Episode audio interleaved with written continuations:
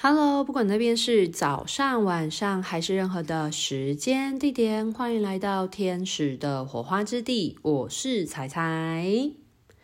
许多人认为呢，灵魂投生到地球，应该是经过一个详细的规划，或者是一个缜密的计划。所谓许多人提到的生前计划这件事情，但事实上呢，在我协助许多的个案做生命轨迹整合、回溯的过程当中呢，发现其实有一些灵魂来到地球，真的是纯属意外。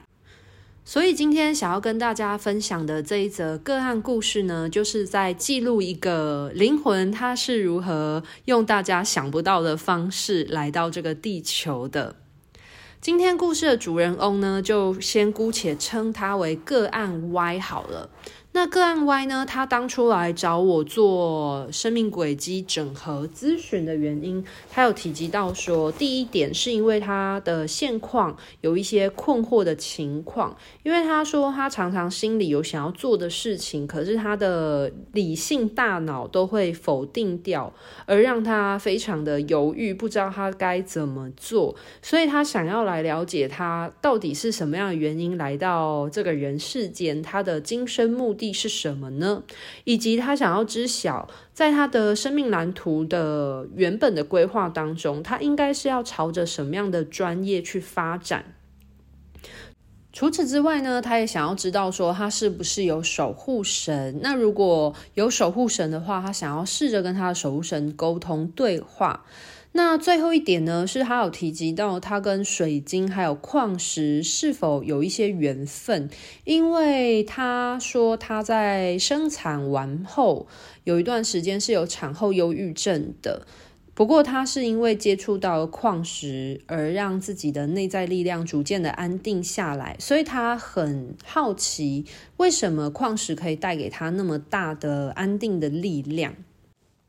我在协助 Y 去了解他在投生之前的时空背景的时候呢，Y 就有提到说他在投胎当人之前呢，他在一个很高的地方，而这个地方呢是可以往下看的。而后来他发现，哦，原来他是在云的上面，而且他在这个云的空间里面是可以看得到鸟的哦。那我就邀请他仔细的去了解，他是如何从这个云上面而投胎去到他妈妈的肚子里面的。那这时呢，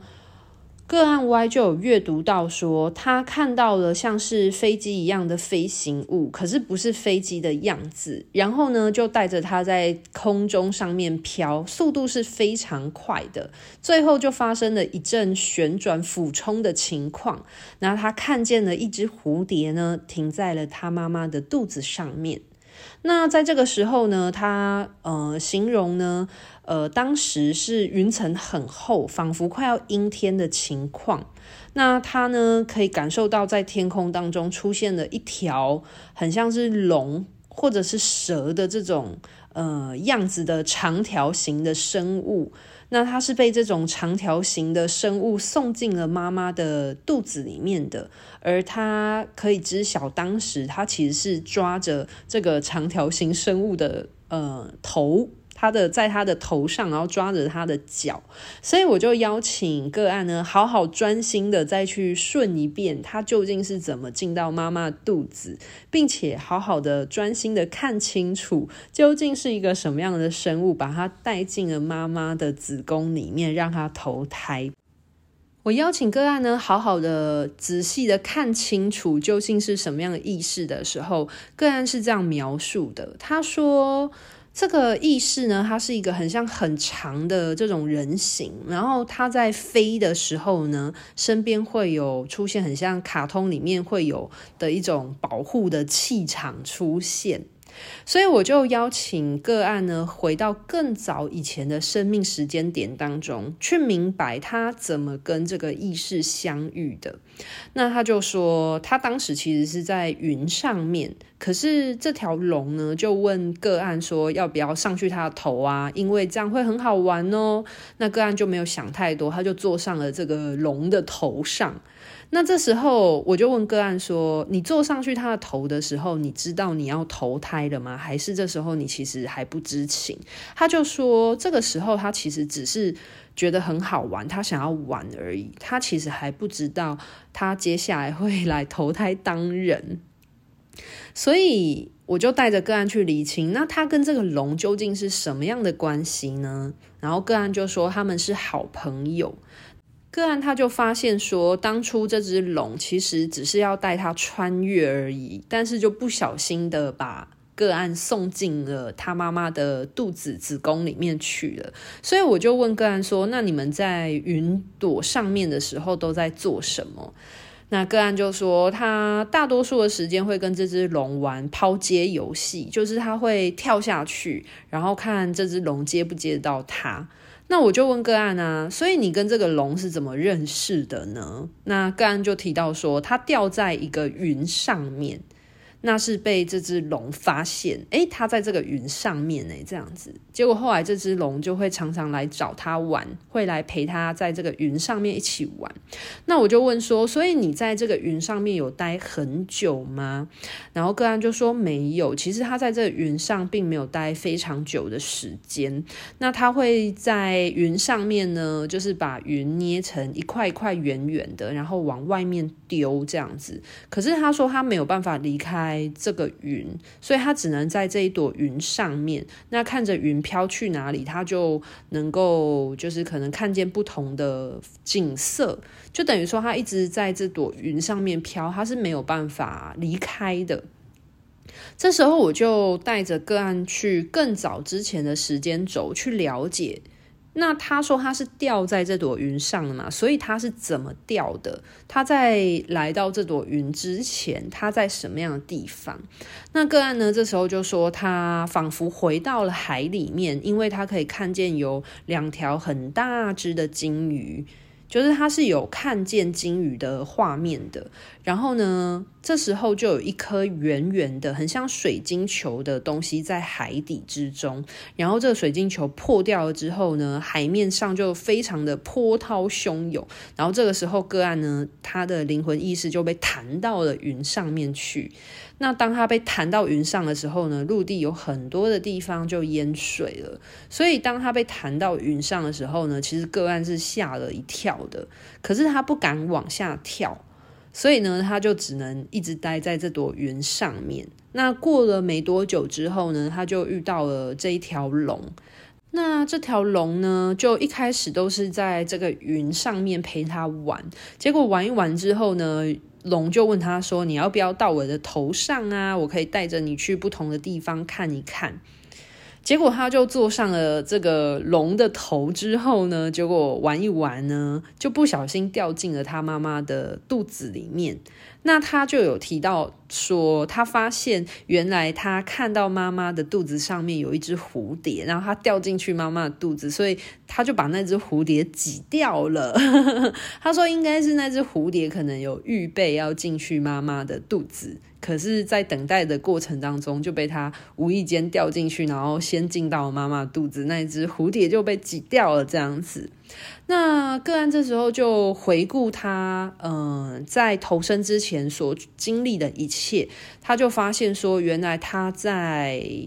呃。来到人世间以前，其实他都一直生活在一个非常的悠游自在的空间当中，不管是在海里面，或者是在天空上玩，都是非常快乐自在的。所以我就带着个案，好好的去整合一下，总结一下，所以究竟他是什么样的原因来投胎当人的呢？个案就不停的笑，他就一直说，原来他是不小心跳进了他妈妈的肚子。那我就说，你在你投胎之前所经历的这些种种的经验，对他的今生是否有带来什么样的影响呢？那个案就发现说，他很常可以用第三者的观察角度来看生活之中发生的事情，所以。呃，也因为他是因为意外来到这个人世间当他爸妈的小孩，所以呢，他在家里面会比较没有归属感。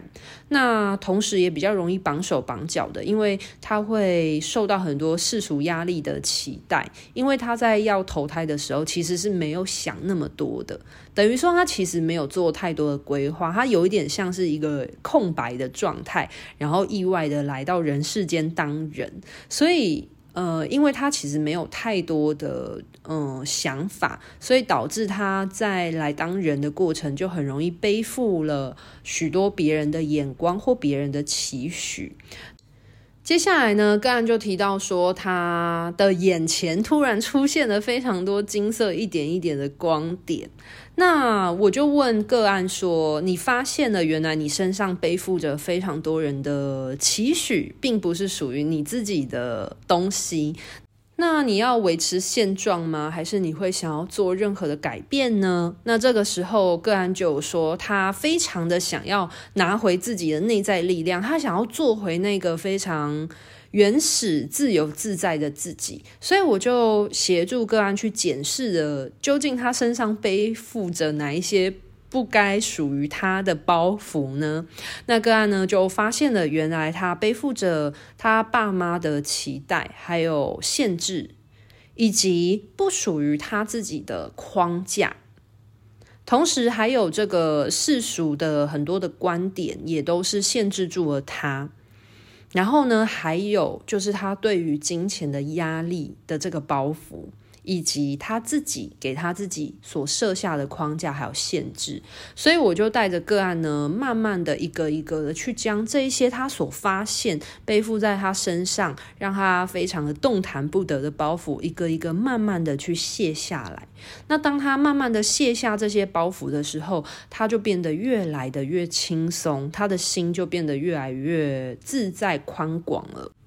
所以在协助个案了解他的今生目的，他为什么来到这个地球之后呢，就帮助了他去了解为什么一直以来他都会不自觉的背负了别人的期待。那也协助他去卸下这些不属于他的信念之后，那个案因为有提及到嘛，他想要知道他生命蓝图应该是要朝向什么样的专业发展，所以我就带着个案呢去了解他的生命蓝图原本的规划方向。那那个案就有提及到说，他可以明白，在他未来工作的那个场域当中，应该是一个室外的环境。那他可以感受到，其实，在远处呢是有其他的同伴的，其他工作的伙伴。然后他就说，这是在一个很像是山上的地方，就是一个很像山丘草地的地方。有一些地方有草地啊，有一些地方是有就是土壤裸露出来的。然后他就发现说，好像大家都。在找东西，不过大家是分散的。然后他就有提到说，好像是要找一个亮晶晶的东西这样子。那我就邀请个案呢，好好的去顺一下，就是他在生命蓝图工作这一天究竟做了哪一些事情。那个案就提到说，就是在工作的一开始，大家会从各自的家中，就是来到这个山丘汇合。那接着呢，大家就会分工。到各自的分配的区块领域呢，去寻找呃他们要找的东西。那会使用一些工具，像是一些凿土的工具，以及会带着一个桶子这样子。然后我就让个案呢，好好的去感受一下他究竟在找什么。最后个案就发现，原来他在找矿石。对，然后他就说：“哦，原来大家都会到这个山丘的地方，然后去找矿石。然后找完矿石之后呢，大家就会把各自找到的东西呢，就是带回去，那会整理跟清洗，最后呢再交上去。”个案说他找到的东西比较类似像是白水晶那一类的。呃，矿材这样子，那他才知道说，原来他生命蓝图应该可以朝向呃矿石产业这一个部分去发展。那因为个案有提及到说，他想要知道他自己有没有守护神嘛？那如果有的话，他想要跟他守护神去沟通。所以呢，呃，我就邀请个案呢，就是回到他。呃眼前出现非常多金色光点的那个时空之中，然后试着去跟这个金色光点对话，去了解这些金色光点从何而来的。那个案呢，就提及到说，他的眼前呢再度的出现了一条龙，而原来他的守护神就是在云朵上面他的那一位龙的朋友。那这些金色光点呢，都是来自于这条龙，因为这只龙它是金色的。他在云上的时候，都叫这只龙叫他晶晶。那个案就有跟他对话，就问他说：“为什么晶晶他会一直守护在他的身边呢？以及就是晶晶他能够为他带来些什么？”那晶晶就有说，他的职责是在保护他的，因为他把他送进了他妈妈子宫里面，所以他就一直看顾着他这一世在人世间的历程。那我就问那个个案说，所以晶晶是否有任何想要告诉现阶段已经来到人世间的个案的话呢？那呃，他的守护神晶晶就告诉他说要找回自己，然后这时候个案就一直笑，一直笑，因为他就说。他原本以为是龙不小心把他送进肚子里面的，但是这时候他的守护神就有厘清这件事，他就讲说，那个时候明明就是个案歪自己调皮，然后跳下去才会到他妈妈肚子里面。所以是因为他看见了妈妈肚子上面的那只蝴蝶，所以他很想要去抓蝴蝶。所以在他抓蝴蝶的过程当中呢，我就不小心就掉下去了，然后他就掉到他妈妈肚子，他才会来变成人这样子。那在这个过程跟他的守护神对话的时候，就有发现说，原本他一开始以为是被龙送进去的，但事实上不是，某部分他自己也要为自己的行为负责，因为。是他太顽皮了，然后他想要抓蝴蝶，这样，所以个案就有更详细的明白了究竟是什么样的原因。那个案呢，他有提及到说，他想要知道为什么他跟水晶号矿石感觉有一种很深刻的关联性，所以我就带着个案去回溯了解他跟水晶矿石的缘分的起源。那这时候呢，个案他就提到说，他回到了一个空间之中，那个空间满满的都是土，然后土地有一些贫瘠。那他可以感觉到，好像除了他以外呢，就是有许多的人都在有点小跑步的状态，然后在就是赶紧分配水晶。那我就问他说，为什么要分配水晶，大家都在干嘛呢？然后他就说，因为这块地呢，已经没有办法让水晶好好的生存了，所以他们要分送水晶们去可以生存的地方。那因为他提到“我们”这句话，所以我就说，诶，你提到我们哦，所以代表不只是你在做分配的这件事情，是不是还有其他人呢？所以究竟是一群什么样的人在分配着水晶呢？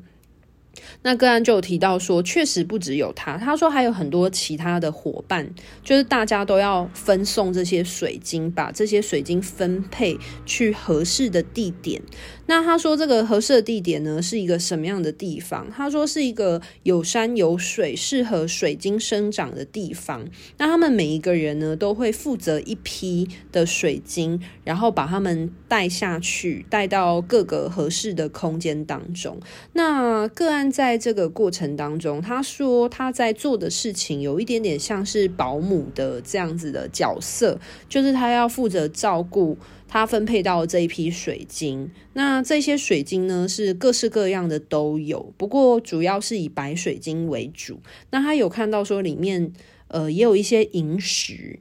那我就问他说，所以你所处的空间是在地球吗？还是不是在地球的地方？那个案就讲说，他当时在负责照顾这些水晶，并不是在一个地球的空间。他说这是一个在。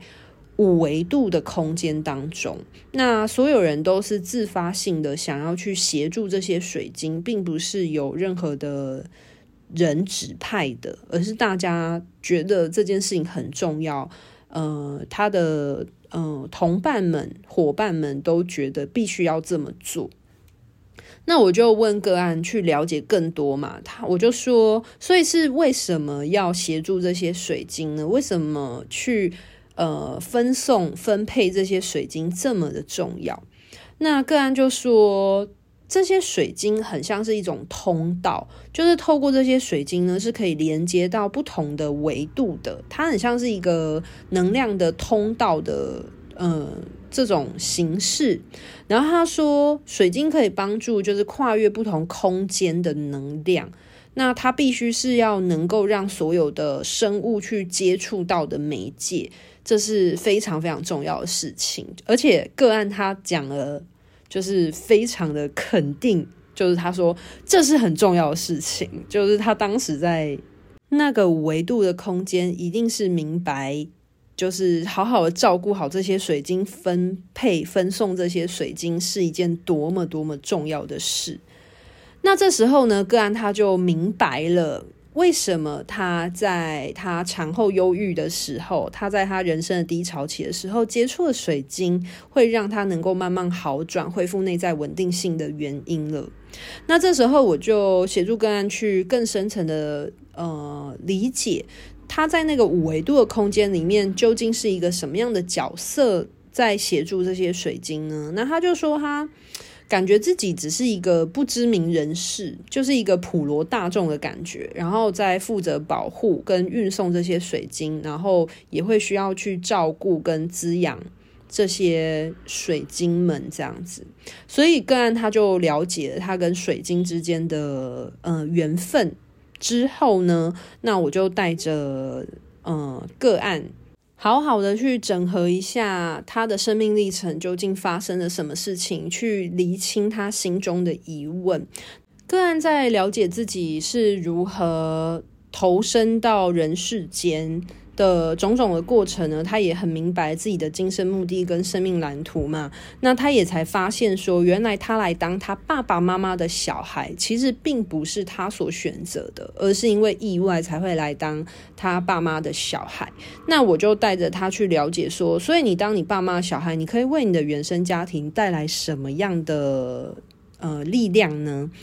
那个案就有提到说，她是她那个家族当中第一个诞生的女生，那她能够帮助打破她原生家庭的许多限制。就是信念上的思想限制等等的，所以他就明白了说，就是他的这个灵魂来到人世间，来到他的家庭里面，可以带来一个什么样的影响。那最后要结束咨询之前呢，我就问了个案说：“你还有什么想要对你的守护神说的话吗？”这样子，你还有什么想要对你的守护神沟通的吗？不然的话，就要结束这次的咨询哦。那个案呢，他就非常谢谢晶晶的保护啊，因为他知道晶晶给了他很多的力量。这样子，那晶晶呢也有回答他说，他会持续的陪伴在个案的身边，看顾着他。那如果个案想要跟晶晶有沟通或连接的时候呢，个案他可以多看看云，然后晶晶呢会透过云呢给予个案一些灵感或者是讯息，这样子。那在结束咨询之后呢，呃，我有带着个案做一些简单的讨论。那个案他就有提到说，就是做完咨询之后，确实让他心里的压力释放了非常的多，他就觉得他整个人都。变得很轻松，整个所有限制住他的思维等等的都释放掉了。我真的很明显可以感觉出个案他整体能量的转变，因为他来找我咨询的时候，感觉他真的是很多很抑郁的能量。可是结束之后，他真的是很开怀的，而且他自己在回顾他的整个生命历程的过程呢，他也是真的觉得有很多嗯，让他觉得很有趣的地方。对啊，那特别是他跟矿石合作的这个部分，就让他找到了他其实跟矿石有很深刻连接，跟他的内在天赋的启动。所以接下来呢，就祝福个案呢可以找到一个呃好好的去运作矿石的。呃，方式，因为我跟他说，他其实本来在五维度的空间里面，他就在负责照顾这些矿石，然后运送它。我说，其实呃，很多人呃也是会做矿石买卖啊，因为你做矿石买卖，其实你也是在呃挖掘、发现不同的矿石的特色或者是它的能量，然后去将它呃运送到适合它的地方或适合他的人的手中，其实我相信这是很多在做矿石买卖的人在做的事情。我说，我说，其实你本来就曾经做过这样子的，你的生命历程里面本来就做过这样的事情，所以，呃，你如果你在今生你想要呃当这种矿石的伯乐的话，你应该很会找寻。那个各种矿石的特色的千里马，然后去协助跟它的主人有一个媒合这样子，然后我感觉就是个案他心里应该是自己也有一些想法跟方向，所以就祝福他喽。那今天的这个故事，我觉得是蛮轻松也有趣的啦，就是。虽然是意外来到人世间，但是至少是一个有趣的插曲故事，那就让大家了解就是生命的各种可能性喽。好啦，那一样呢，要宣传一下，就是如果你对于生命的历程有任何疑问的话呢，都不妨给自己一个机会，可以来做生命整合的回溯。那在二月一号开始呢，会有收费的调整。那我自己本身呢，过年期间是有在做收费服务的，大概从初四开始有在接个案，所以如果你有需要的话呢，不妨给自己一个机会来做生命的整合，或许对你会有不同的发现哦。那今天的分享就到这边告一个段落喽，拜拜。